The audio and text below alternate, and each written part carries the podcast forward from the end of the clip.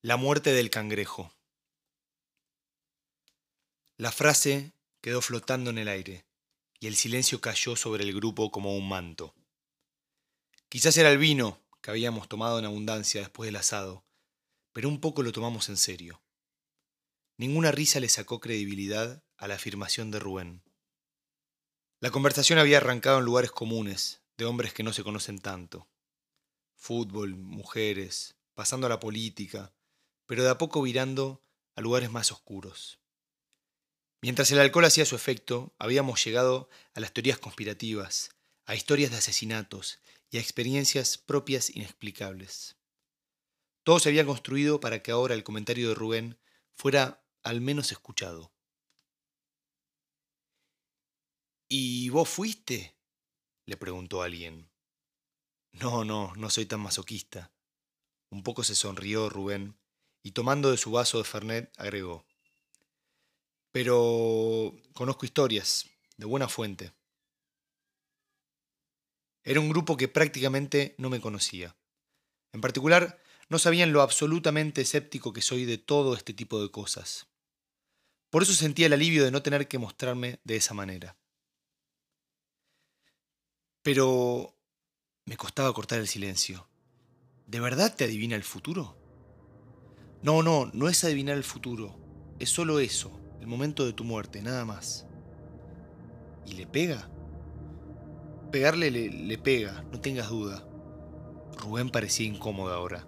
Giraba los hielos del vaso con un dedo. El tema es que, obviamente, no da igual saber o no saber. Hubo una larga pausa.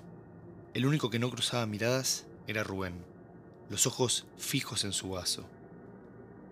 Al ver que no iba a seguir, repliqué. Y obvio que no. No, no me refiero a eso. Ahora levantó la mirada y clavó los ojos en mí.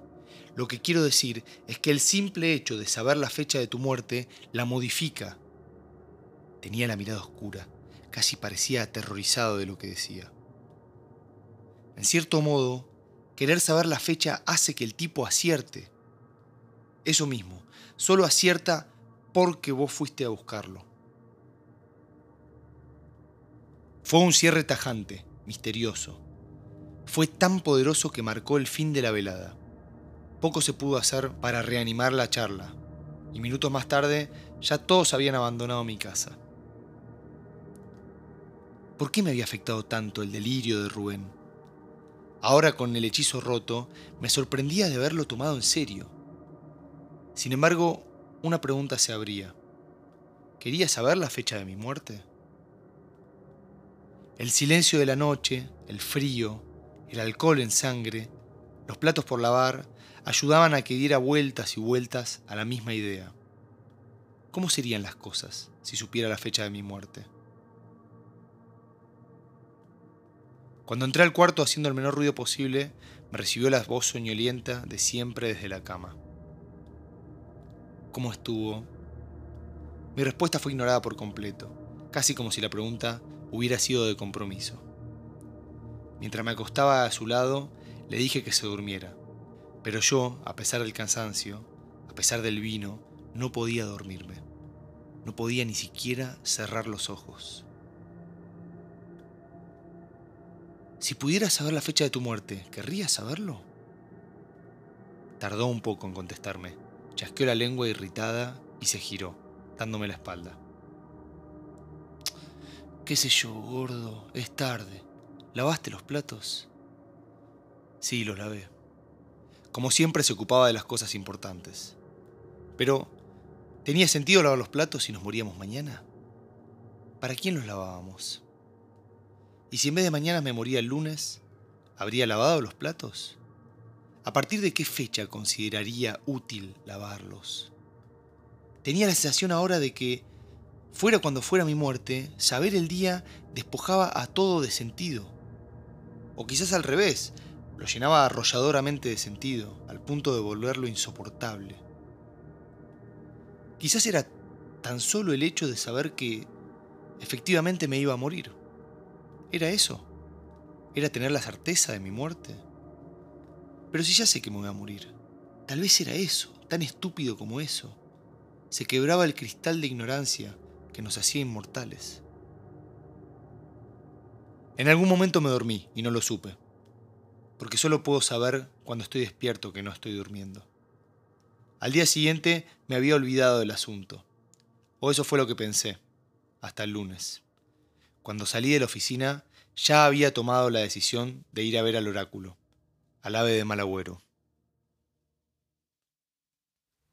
Ya en el auto saqué ese pedazo de papel arrugado que no sé por qué había guardado.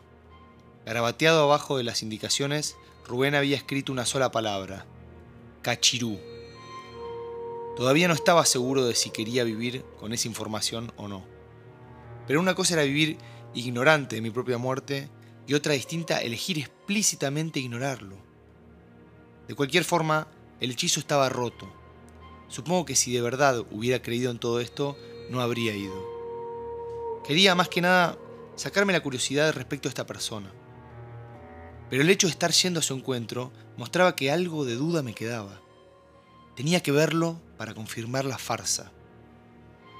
Entré con el auto al predio gigante y finalmente al galpón de la fábrica abandonada.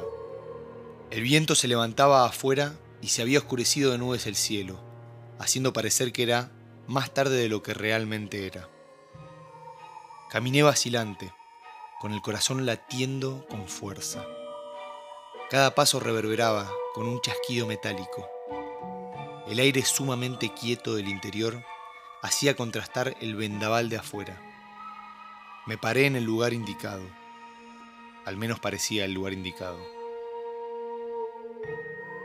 ¡Cachirú!